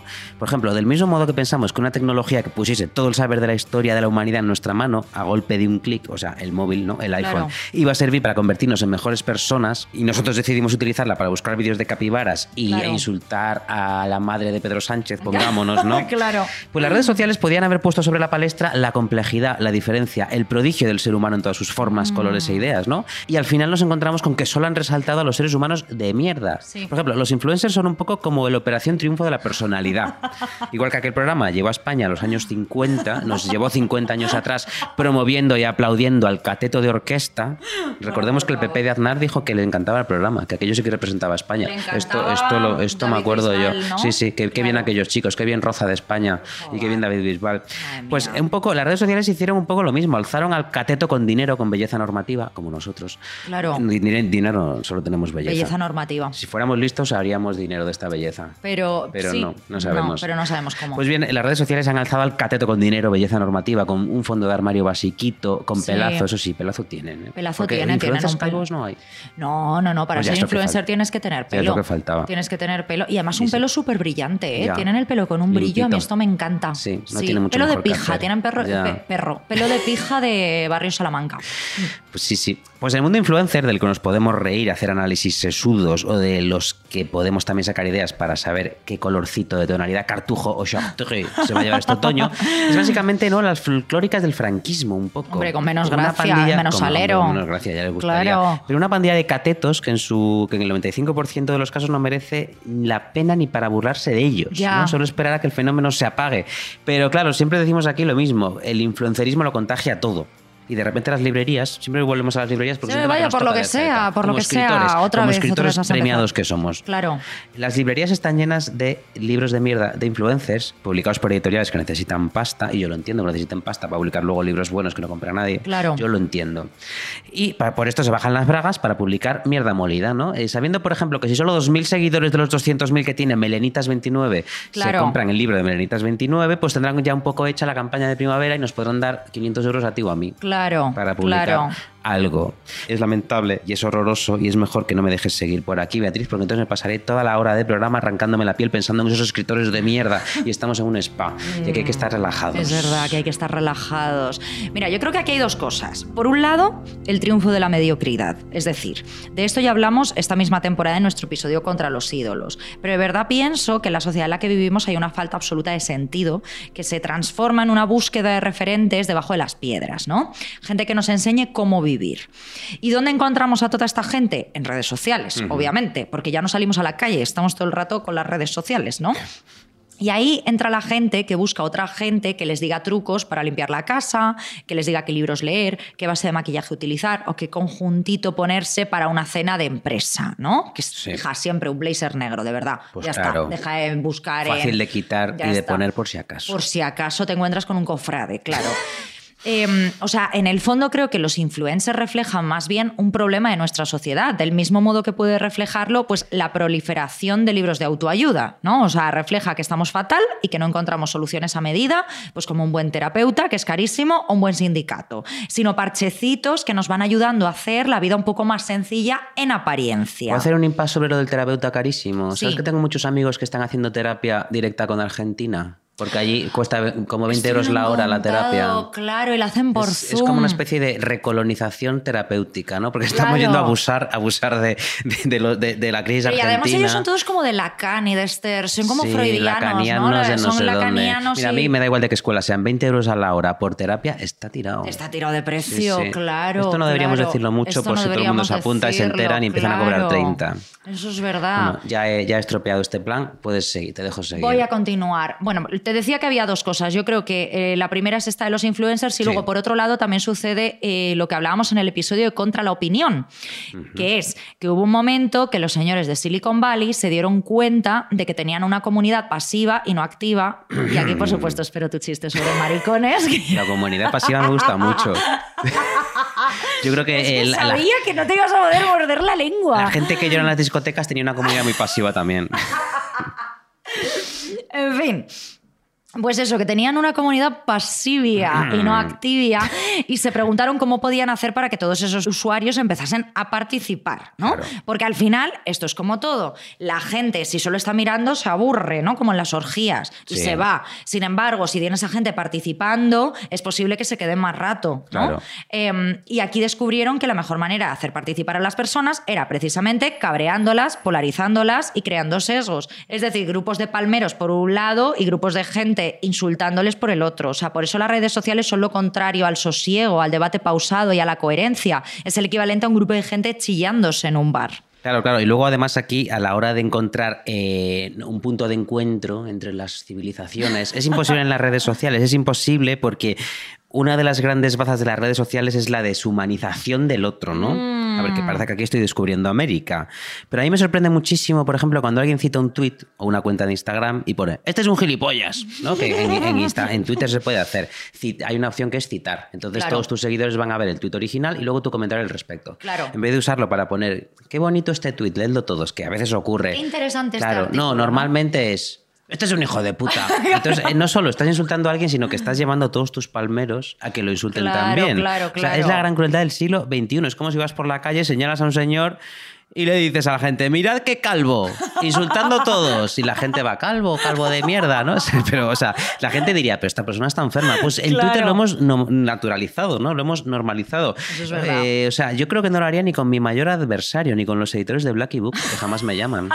Eh, yo tengo la manía de pensar que siempre hay un ser humano detrás de todas las cosas. Hasta detrás del tuit más horrible tengo la manía de pensar que, que hay un ser humano que ha tenido un mal día y ha decidido escribir. Ojalá se mueran todos los de Cuenca. Yo Claro. digo, qué feo lo que ha dicho, pero Pero bueno. a ver si va a ser un pobre, un pobre señor, a lo- un pobre señor con depresión. Claro. No, digo, bueno, no le voy a, ni a insultarlo, voy a poner bloquear para no ver más sus tonterías, que eso es lo que deberíamos hacer todos. Pero bueno. Parece que estoy solo en esto, porque, por ejemplo, te voy a contar una historia. Una vez puse un tuit opinando sobre una tontería. Ni me acuerdo lo que era. Pero bueno, en el pecado llevo la penitencia, porque ¿quién me manda a mí opinar de nada en Twitter? Y uno citó mi tuit y escribió algo así como, no hay más que ver su peinado. claro, la gente escribía, jaja, es cierto, menudo peinado. O sea, se metieron con tu pelo. Se metieron con mi pelo. A mí no me ofendió porque soy adulto y no me importa lo que un desconocido diga sobre mi peinado. Pero ¿y si ese comentario estuviese día retumbando en mi cabeza porque soy una persona insegura con su peinado? ¿Qué? A ver, ¿Mm? la verdad es que en Twitter... Además me acababa de cortar el pelo y estaba de viaje en Colombia. Cuando me hice aquella foto estaba de viaje en Colombia. Y además, claro, con la altura de Bogotá y la humedad no había forma de domarlo. A mí no me ofendió Beatriz porque soy adulto y no le di vueltas. A ver, es que meterse, meterse con el peinado de la gente... Además, ¿qué peinado quiere que me haga? Como, eh, porque eh, con el pelo tipo tupé se me ven las entradas. Con flequillo te metes con mi peinado, maldito hijo de puta, ¿qué peinado llevas tú? Como un día me encuentre a ese que tuiteo por Bueno, Guillermo, por- ya cruzo la está. Ya está. Perdón. ¿Eh? Ya está. Deshumanización. Sí. Deshumanización, decía. A ese sí que lo hubiese citado. Mira, mira este hijo de puta que se mete con peinado. Bueno, ya, basta. Mira, a mí esto me ha pasado mucho, muchísimo, muchísimo. Y me he dado se cuenta meten con tu peinado, que se metan con mi peinado. No, que se metan con mi persona, claro. Eso sí. Eh, um, y me he dado cuenta de que, además, para los insultos y salvando a Federico Jiménez Los Santos, que todo se ha dicho, es la, mejor, la persona que mejor insulta Hombre. en España, la gente de Internet sigue un poco al nivel patio de colegio. Eh, o sea, yo recuerdo cuando hacía vídeos feministas en Internet, es decir, cuando inventé el feminismo en Es Internet. que lo inventaste tú. Lo inventé yo, lo inventé yo. inventaste la bomba de jabón, pero al menos inventaste el Es feminismo. verdad, inventé el feminismo en internet. Mejor la bomba de jabón que el feminismo. Ya, es mucho mejor inventar la bomba de El jabón. feminismo solo trajo problemas. Ya, ya. Bueno, pues el caso, que eh, los comentarios que recibía eran todos, puta, vieja, no te follo ni con un palo, zorra, amargada. lo decían además hombres a los que te encantaría verte follado. Claro, o sea, bueno, unas fotos de perfil que era de. O sea, pues eso me lo dijese Armie Hammer, pero Diría, tampoco era para deprimirme. Es como de, pero ¿quién piensa usted? ¿Piensa usted? ¿Piensa usted que en algún momento le voy a tocar yo a usted con un palo? O sea, por el amor de Dios. O sea, es, es un poco de señor. En primer lugar, límpiese la mano de chetos. Yo le presto este jabón de las para que se pueda limpiar las manos. Y en segundo lugar, ¿en serio esta es la respuesta a un vídeo de 16 minutos sobre cómo las feministas llevamos recibiendo los mismos insultos desde tiempos de las sufragistas? Es que me parece, en plan, oye, por favor, señor, hágaselo mirar. Es que, es que Internet, en las redes sociales lo han simplificado todo, hasta el insulto. Yo creo que antes había insultos más elaborados. Mm. Sí. Federico los hace bien porque lo hace en la radio, Porque no lo en hace en la Twitter. radio, Pues claro. en, tu- en la radio solo tiene que pensar. Pero básicamente en las redes todo se ha convertido en un eslogan maniqueo, ¿no? Eh, no hace falta ni que yo me asome a mis antípodas ideológicas para comprobarlo. Basta con quedarme en mis propias causas. Mm. Todo aquello en lo que yo creo se me tambalea cuando se reduce como a tweets, a stories, a mensajes reivindicativos que sean fácilmente comprensibles y que llamen a su rápida difusión, a eslóganes de 140 caracteres. Claro, digo, claro, Joder. ¿no? Como cuando ves a estos activistas LGTB con los que estoy completamente de acuerdo, pero digo, ay, qué aburrimiento. Ya, Que parecen, ya. a veces parecen curitas en vez de activistas. Ya. Ahora me van a odiar. Eh, a mí me da la sensación de que el mundo entero se ha tuitificado, ¿no? Todo tiene que Mm. tener una razón de ser explicable en dos frases. Un enfoque muy concreto, algo que se pueda vender al instante. Esto lo veo mucho, por ejemplo, vuelvo a los libros. Guillermo, Otra de vez. verdad, entre tu pelo y los libros no Ya, sales es que de estas dos temáticas. de las que hablo de mi Son las peinado y de- y cosas de, de- las que y hablas. cagarme en- en escritores y- malos. Y, cagar en el trabajo. Como yo mismo, y hacer caca en el trabajo tú. también. Claro. Por ejemplo, un paseo por las novedades de las librerías deja a, deja a uno con una retaila de fajas que saltan al cuello así de tu camisa con eslóganes virales. Cómprame, cómprame, por ejemplo. La novela que necesitas leer para entender el mundo en 2023. El romance para todos aquellos que odian las novelas de romances. Luego hay uno. Una historia para leer a escondidas en la oficina. Pero, por favor. En fin, ¿quién se va a comprar un libro con esa faja? Tengo la sensación de que el lenguaje de las redes sociales nos hace vivir en un about me continuo, ¿no? Eh, tenemos que explicarnos de forma breve y sencilla cuando los seres humanos somos de todo excepto breves y sencillos. Nosotros somos universos enteros, contenemos multitudes. A ver, no todos. Por ejemplo, Juan del Valbeta, Coquete y Javier Castillo, no. Eso se pueden explicar en dos líneas. Pero el resto sí. El resto sí. Nosotros mismos explicamos este podcast, por ejemplo, con un About Me de manual. Inexacto e injusto para nosotros. Un podcast sobre odiar. Ya. A ver, pues es fácil de vender así, pero no, es mucho más. Es un podcast, es el mejor podcast que hay, por eso nos han dado un ondas. Claro, claro, claro. Mira, yo esto de la cultura del About Me me parece interesantísimo y voy a abrir un melón sobre ello que también va sobre la novela para leer a escondidas en la oficina. estás todo el rato hablando de tu libro, ¿eh? Estoy todo el rato hablando de mi libro. Como ha de habido hecho- segunda edición, claro, eh, Claro, te has claro. vuelto una persona sedienta de Bueno, ventas. eh, claro, claro. Es que estoy teniendo un éxito brutal. Seguid comprando lo que no estoy teniendo tanto éxito. Eh, éxito, pero poco. Éxito, pero no mucho, claro. Mira, hay muchísima gente que me ha dicho que el descontento les ha gustado porque se ha sentido muy identificada con la protagonista. No eres tú. Y otra, que no soy yo. Y otra gente que me ha dicho lo contrario. Es decir, que la novela no le ha gustado o no le ha gustado tanto porque no ha sido capaz de identificarse y por tanto de empatizar con la protagonista. Esto te lo dijo el otro día una en Instagram que lea Beta Coqueta, ¿no? Esto es verdad. me llegó en un comentario. Me llegó en cierto comentario de una persona a la que ahora mismo ya tengo bloqueada.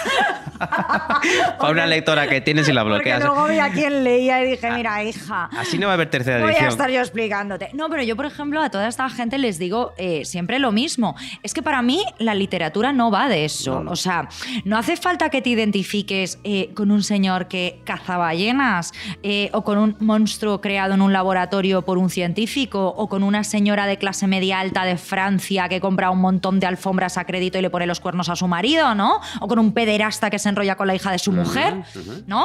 O sea, mm, precisamente para mí la literatura te permite abrirte a otras experiencias y vivir otras realidades que no tienen por qué parecerse a la tuya.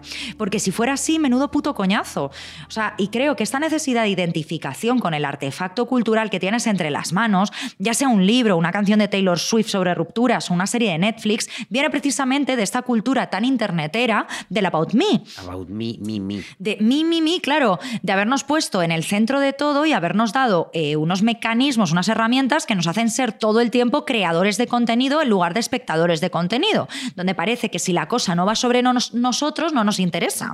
O sea, esto me parece que crea un mundo muy reduccionista, ¿no? Y esto se ve cada día en redes sociales, donde solo lees las cosas que por sesgo te interesan e ignoras las que no. Pero también... Es una evolución de esto que hablábamos en el episodio anterior de las compras. Se están generando productos cada vez más y más específicos para personas cada vez más y más solas que necesitan identificarse muy fuerte con algo, ¿no? Pues sí, mira, creo que esto tiene hasta nombre, que es la caja de resonancia. Es Mm. como cuando entras en un Twitter en tus antípodas ideológicas, ¿no? Y dices, por ejemplo, hostia, son todos unos fachas. Pues no, en realidad no es que ellos sean unos fachas, es que tú te mueves en un ambiente en el que estas personas no están. Claro, claro. Eh, o sea, sí son fachas, pero hay Bueno, muchos son. fachas, solo es que tú no te has enterado, porque Claro. tú solo sigues a tus amigos y a contactos ideológicamente afines a ti, que oye, está muy bien porque cada uno se monta su burbuja, y de repente sales a la realidad y dices, uy, uy, uy, uy, uy, uy, uy. Pues si hay gente india, ¿no? Ponte. Mm. Claro. Porque yo, yo no es que me encanta la gente india, pero no tengo amigos indios. Entonces de repente veo un indio y digo, anda, un indio, qué bien. O un facha. No sé si me he metido aquí en un lío. Bien. Yo creo que las redes sociales eh, nos han convertido en aquella frase de Sartre, la de Sartre, que decía algo así como elegir al consejero es elegir el consejo. ¿No? O sea, que uno siempre elegirá pedir un consejo a alguien que ratifica la decisión que ya había tomado. Claro, como cuando yo te dije, esto. Beatriz, debo dejar de beber, tú me dijiste, no. Y yo seguí. Y yo seguí. Pues algo así son las redes sociales. No siempre vas a seguir, vas a seguir a aquel que, que te, que te baile el agua, que te baile el agua. Eh, soy guapo, eres guapo. He votado al partido correcto, has votado al partido correcto. Soy feliz, eres feliz. Claro. ¿Te gusta mi peinado? Sí me gusta tu peinado, Guillermo. Me encanta tu peinado. Claro, hay, un- hay otro tema muy interesante sobre esto, que en inglés se ha denominado Main Character Syndrome, que sería un poco síndrome del protagonista, ¿no? Eh, y esto además explicó muy bien lo que sucede con esto la periodista Rebecca Jennings en un artículo de Vox, Vox Los Buenos, Los buenos medio Vox. estadounidense, ¿no? Que se titulaba Cada conversación de gente crónicamente online es la misma. O sea, es- o sea, estos términos de extreme online, chronically online, ¿no? Que es como de est- estoy todo el día en internet, ¿no? Y empezaba poniendo un ejemplo súper curioso. Resulta que hubo una mujer que tuvo la osadía, márquense las comillas, de poner en Twitter un tuit que era lo siguiente. Mi marido y yo nos levantamos cada mañana, preparamos un café y nos sentamos en el jardín a charlar durante horas. Cada mañana. No se nos termina la conversación nunca. Le quiero mucho. Hmm. ¿Vale? Ok. La periodista decía que si algo en este tuit te molestaba profundamente, no que no puedas decir, bueno, este- esta mujer no trabaja, ¿no? Si algo te molestaba profundamente es que pasabas demasiado tiempo online. O sea, las respuestas que empezó a recibir esta señora por un tuit que al final era una declaración de amor a su marido y era una cosa un poco cookie, ¿no? Pues oye, pues esta señora no sabemos si está jubilada, se sienta en el jardín, habla con su marido, qué cosa más mona, ¿no? Las respuestas eran inenarrables. O sea, la tacharon de clasista para empezar. Hay gente que no tiene una casa tan grande, claro. De poco empática, porque la gente normalmente por las mañanas no tiene tiempo para sentarse en un jardín porque tiene que ir a trabajar. Y un montón de tweets más insultándola directamente. Y citándola, seguro. Y citándola, no, no, y citándola y respondiéndola directamente diciendo esta zorra para arriba, para abajo. ¿Dijeron algo de su pelo? No dijeron nada de Ah. su pelo, fíjate, no dijeron nada de su pelo. Hay un tuit que suele citarse con frecuencia que sirve como un poco explicación abreviada de este fenómeno y que es más o menos así, en plan, hola, soy la persona más coñazo que encontrarás en esta red social. He visto que tu publicación de hace tres segundos no coincide con las experiencias que he tenido y esto me molesta mucho a mí, el personaje principal de este universo. Claro, este es el main character syndrome, Sí. ¿no? O sea, la periodista que escribió esta pieza llegaba a una conclusión buenísima en la que decía, nuestro hambre de drama en redes sociales es hambre de castigo. O sea, estamos buscando sentirnos superiores, ¿no? La gente en redes sociales vive con una constante sensación de agravio, a veces por cosas tan absurdas como que su vida no coincida con la vida de otros. O sea, es que ese es, ese es el nivel. Y esto no quiere decir que el clasismo o las desigualdades salariales no sean un problema, pero decir, tener muchos cojines es burgués, que esto lo he leído yo con estos ojitos que tengo. Con los co- cojines baratos que hay ahora. Claro, a una mujer que ha subido una foto de su camita a la Pinterest, eh, pues devalúa profundamente cualquier tipo de lucha, ¿no? O sea, ya no parece una lucha, parece una parodia de esa Es- lucha. Ya es el ofendidismo. Cla- El ofendidismo, El claro. ofendidismo. Y es terrible porque el término ofendiditos, de, de ese término parece haberse apropiado, pues no sé, ¿no? De la derecha, para Los definir fachas. a todos aquellos, sí, que legítimamente se quejan del mundo de mierda en el que vivimos. Que eso es una cosa muy legítima y que además hay que hacer para intentar cambiarlo. Pero aparte de eso, hay efectivamente ofendiditos profesionales de verdad, que son, por ejemplo, como los que se ofenden porque una señora se siente en su Porsche, en su Porsche. ¿Se dice Porsche o es solo, solo el coche? Porsche, Porsche es el coche, ¿no? eso. ricos. Ojo, me encantaría que fuera, me siento en mi Porsche Claro, me y hablo con mi mi Porsche, marido. hablo con mi marido hablo- entonces sí durante que me of- horas. Entonces sí, Uy. entonces sí. No, pues así tampoco, así tampoco habría que ofenderse, que se Hija sienta en su. Porsche. Pero eh, no, o por lo de los cojines, ¿no? ¿Cuántos cojines tiene esta persona? Debe de ser rica. Pues no, es que los he comprado en el Primark. Claro, no, porque esto, la- atención a cómo era la explicación. Decía que si tú tienes tiempo a hacer una cama y a poner todos esos cojines, a colocarlos, y Ah, des- es sí. porque eras como una ama de casa burguesa, que no tenías nada que hacer el O- resto de tu vida. Y dices, "Hija, igual me gustan mucho los cojines. O a lo mejor soy insomne. Igual me gusta dormir con unos almohadones gigantes. Igual soy la princesa del guisante. ¿Usted qué sabe de mi vida?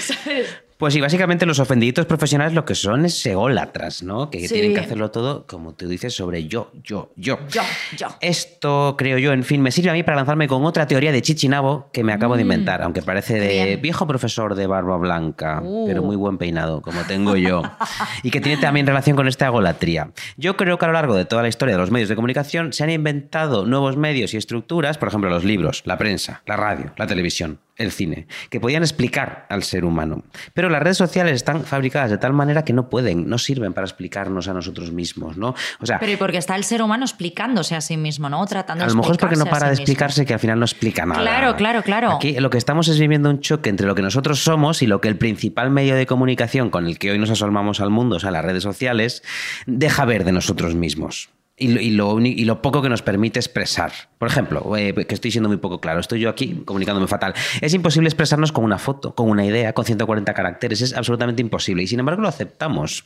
Aceptamos Claro. que esta es nuestra forma de decirle al mundo quiénes somos. Y estamos entonces en una especie de locura colectiva, de delirio, ¿no? Al asistir a una gran mentira. Vemos cómo otros impostan su vida y sus ideas y nos unimos a esa impostura con alegría. Porque lo hacemos, porque yo también lo hago, porque esta mañana recibí un like y me, y me quedé muy contento. Claro, claro, nos quedamos súper contentos. Ayer me pusiste un comentario y dije, ah, mira, ha puesto, alguien me ha puesto un comentario. Luego vi que había sido tú y Era me llevé una yo, desilusión. Ya, lo Eso sí. siento, pero era para que tuvieras alguna. Qué hija de puta. Pues, ah, pues tengo como siete en esa foto, porque es algo Porque muy sa- guapo. Porque salgo yo. Eh, Bueno, eh, mm, luego vemos quién tiene más seguidores. Mm. Pero vamos, eh, básicamente todos sabemos que estamos siendo el producto y también el cliente, sin nada a cambio, ¿no? Sí. Metidos en una rueda de hámster que no deja de girar y al final de todo, ¿qué hay? Pues supongo que lo que hay, más allá de la gratificación instantánea del like, del comentario, de ver que te han aumentado los seguidores, es que de vez en cuando conoces a gente interesante, puedes hacer nuevos amigos, puedes incluso tener sexo. Mm, Sexo me- en un Porsche. Hay memitos también. Hay, hay Memitos. hay memes, también hay memes, pero bueno, antes todo eso ocurría en la vida real, lo de conocer a gente interesante, intentar tener sexo, eh, ocurría en la vida real y por el camino podías profundizar en otras vidas, en otras realidades, pero eso es, repito, imposible con el funcionamiento fugaz, fagocitador, superficial de las redes sociales. Mm. Pero ojo, y aquí ya acabo, el mismo hecho de que yo esté diferenciando entre vida real y vida online ya denota mi edad. Ah, mi peinado claro, claro. Y la posición desde la que yo me enfrento a este asunto, porque porque seguramente alguien de 20 años me diga, un momento, ¿qué diferencia hay entre la vida online y la vida real? Eso es. Esa es otra es. idea que yo lanzo aquí. Puede que este clash, este choque, es que hablo en inglés, este choque. Qué entre- joven. soy, soy muy joven. No, ahora los jóvenes hablan en, no sé, en idioma de Harry Potter. ¿Hay un idioma de Harry Potter? Oh, Harry Potter también es más viejo que el sé, betún, es que ¿no? ya yo no sé nada de los jóvenes, solo veo a veces sus fotos, pero nada más. Esta es otra idea. Puede que este clash, este choque entre realidad y ficción y verdad y mentira que a algunas generaciones nos provoca lo de las redes sociales, muera con nosotros. Que ese choque muera con nosotros porque el mundo ya es otro y la red social ya es la única realidad para los jóvenes. Voy a poner un ejemplo. A mí me daría muchísima vergüenza hacer posturitas en la calle posando para una foto para Instagram. Sin embargo, a la Mm, claro. gente joven no le da ninguna. La gente joven de 20 años está media hora delante de un escaparate haciendo... eh, eh, eh, Sí. y lo, pare- lo- lo- lo recibe como algo natural. Esa postura no es una impostura ni es un postureo, es simplemente la vida y está viviendo. Claro, claro. A ver, es que nuestra vida online y nuestra vida offline sigue siendo nuestra vida, ¿no? O sea, yo aquí debo abrir una lanza en defensa de todo lo que estamos criticando. Porque, o sea, yo soy una persona que, pese a todo lo que puedo estar diciendo, adora Internet. O sea, a mí Internet me ha dado la vida, ¿no? Hay capibaras. Hay capibaras, me ha permitido encontrar espacios y personas afines con las que en la vida real no podría haber coincidido jamás. Hablo, por ejemplo, del feminismo, o sea, de, de espacios de feminismo, porque claro, como lo inventé yo en Internet, Claro. acogí ahí a todas las mujeres, claro. Entonces, eh, también podría decirse que Internet me ha dado una carrera, porque si yo no me hubiese abierto un blog con 18 años y sin padrinos de por medio, como eh, que no tengo ninguno, o sea, no sé si alguien en algún medio se hubiese molestado en leer algo de lo que yo escribía. Sí. O quizás sí, pero hubiese tardado mucho más. Imagínate ¿no? yo que soy un falso periodista. Claro, por ejemplo. Sobre todo los memes, claro. O sea, Guillermo, vivir en una realidad en la que puedes plasmar todas tus emociones con una imagen de Bob Esponja O de una llama. o de una llama, pues me parece eh, algo sublime, la verdad. Sin embargo, claro, a mí esto me pilló mayor. O sea, yo recuerdo una vida sin internet. Y hay ciertos protocolos, como por ejemplo lo que mencionaba de cómo presentar a tu novio en Instagram, o el hecho de hacer un vídeo. Por ejemplo, hacer un vídeo en un restaurante con naturalidad, a mí esto no me sale. Yo siempre parezco el zorro ese de la taxidermia. Eh, a mí hay cosas que todavía como que se me escapan. O sea, todavía estoy entre la vida online y la vida offline, ¿no? Eh, Yo lo que tengo algo de fe es que quizás esta gente más joven, precisamente por lo que decimos, pueda estar evitando este conflicto que nosotros estamos viviendo.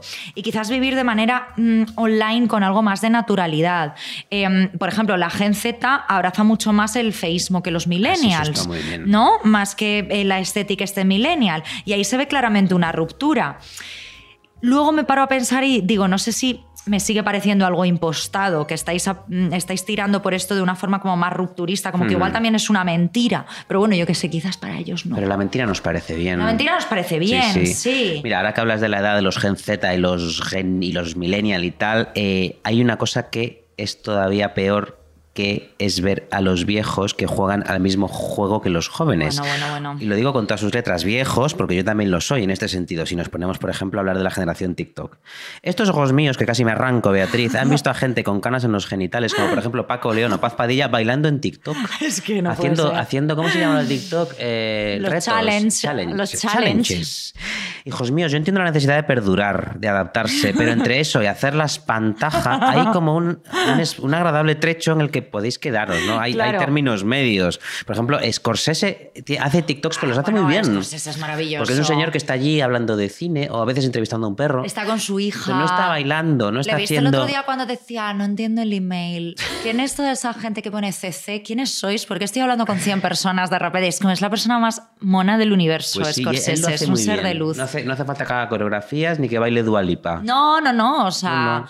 O sea, bueno, a- claro, pero si estamos comparando a Scorsese con Paz Padilla. Bueno, hay, hay gente que, las confunde, que los confunde ¿eh? y que creen que Paz Padilla dirigió eh, Taxi Driver. Así que, ojo, ojo. En fin, hay algo mucho peor que convertirse en el viejo que grita una nube, eh, que es convertirse en el perro Pucci de los Simpsons. ¿Te acuerdas de aquel perro que llevaba la gorra claro. para atrás para ser guay? Pues esa es Paz Claro. Padilla y Paco León en, en- en TikTok. Claro, es de- igual de ridículo que los señores que ves de 40 años con gorra y patinete. Bueno, a veces a mí se me ha visto con gorra. No, pero tú te pones la gorra claro para parecer joven, pero tú no Esos eres. señores también. Pero, pero no eres igual, tú sabes de tu ridículo, ¿no? O Mm, sea, puede estos ser, A lo mejor señores. porque estoy delante de ti y no puedes señores con, a la claro, cara. pero estos señores con gorra y patinete que se empiezan a hacer tatuajes a partir Ah, de eso- los yo 40 tatuajes años, no, a eso me estoy tatuajes no, refiriendo, claro. O sea, creo que sencillamente hay gente desubicada que realmente tampoco tenía muy claros los códigos de su generación. Van a tener claro los códigos de gente de 14 años, por favor, si nunca han estado en el mundo cómodamente. O sea, es decir, creo que aquí hay un problema, más que de redes sociales, de dignidad. Sí. De dignidad. La poquita que nos quedaba. La poquita que nos quedaba. Mira, un último apunte quería hacer yo sobre la forma en la que las redes sociales nos han vuelto mucho peores personas, o al menos más vagos, o más presuntuosos, o al menos animales inquietos y necesitados. Mm. Voy, por ejemplo, a hablar de cuando uno escribe un libro. Vaya por Dios, Otra no habías vez. tocado este No, tema en los últimos programas. De verdad, ya, claro, porque ya nos vamos. Mira, déjame hablar. Déjame hablar. Estoy que estamos en un spa. Cuando uno escribe un libro, y nosotros lo hacemos mucho, escribir y publicar libros y recoger premios Ondas, somos exitosos escritores, se asoma ante una dimensión impensable en la década de los 20 del siglo XXI, que es elaborar con mimo algo que el mundo no va a ver al menos hasta dentro de un año. O sea, hacer algo que no te ha sido, ¿cómo se dice? Hacer algo que no te ha sido pedido de forma eh, pública y social. Por ejemplo, como una foto que te haces en Instagram. Claro, Aquí claro. estoy. Eh, me explico. Eh, o sea, hacer algo que la gente no va a ver hasta dentro de un año es una cosa actualmente disidente, revolucionaria, en un mundo de gratificación inmediata, lo que antes decía del like. Subo Claro, una foto, claro. me dan un like, qué bien. A mí me gusta escribir una chuminada en Instagram o subir una story de mis gatos porque al instante voy a recibir admiración, cariño o insultos, pero aunque sean insultos voy a recibir algo. Claro, Esto antes- respuesta. Claro, claro, Claro. Una, una respuesta, una respuesta. Esto antes no ocurría. Yo escribía cuentitos y relatos cuando era adolescente, violada contra un muro, ¿te acuerdas? Por ejemplo. La escribía con alegría y con tranquilidad sin pensar en la ausencia de gratificación inmediata que estaba teniendo, porque no había gratificación inmediata. Yo escribía violada contra un muro y Claro. un, un año después se lo dejaba a algún compañerito si lo quería leer. Lo que pasa es que como nadie me hablaba, nadie lo quería leer. Pero bueno, ahora es imposible esa- que esa idea no ronde tu cabeza. No sé si a ti te ocurrió mientras escribías. Tú escribes algo y piensas, ¿es posible que nadie sepa que estoy haciendo esto? ¿Es posible que nadie lo vaya a leer hasta dentro de un año o dos? Pues es posible, sí. Y es muy bueno. Deberíamos hacerlo más. Ojalá todos hiciéramos cosas más para nosotros y menos para la máquina y para el like. Claro, ¿Qué a mí además parece? me daba como bastante miedo eso cuando ya salió el libro decir, ay mierda, que ahora sí que ha salido, porque era como, como ha sido algo que he hecho para mí, que he hecho en la intimidad de la que nadie sabía nada, ¿no? Sí, es sí. como si de repente se hubiese filtrado un vídeo mío Un masturbándome. vídeo tuyo porno. Claro. O tú, sí, sí.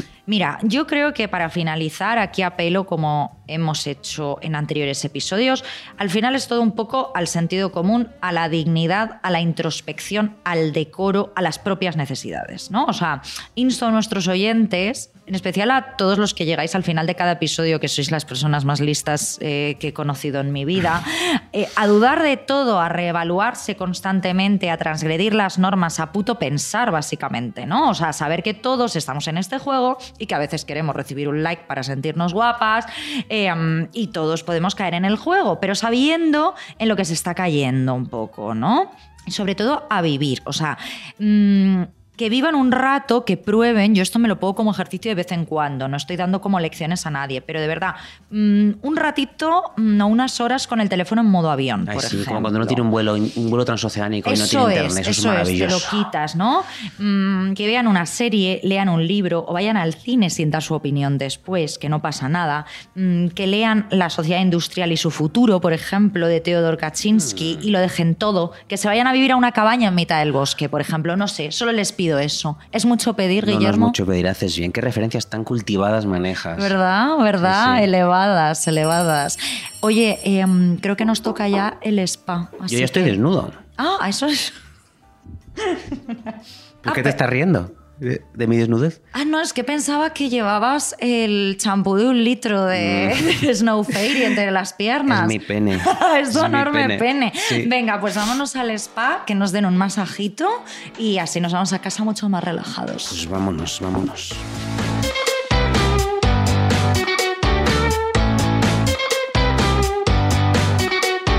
Arsénico Caviar es un podcast que ha ganado un Ondas. Escrito y dirigido por dos personas guapísimas, Beatriz Serrano y Guillermo Alonso. El diseño sonoro es de Nico Solís. El jefe de proyecto de Podium Podcast es Jesús Blanquiño. La producción ejecutiva es de Lourdes Moreno Cazalla. Y a los que os preguntáis quién hace esta voz, Rocío Echevarría, la del Bill Metal.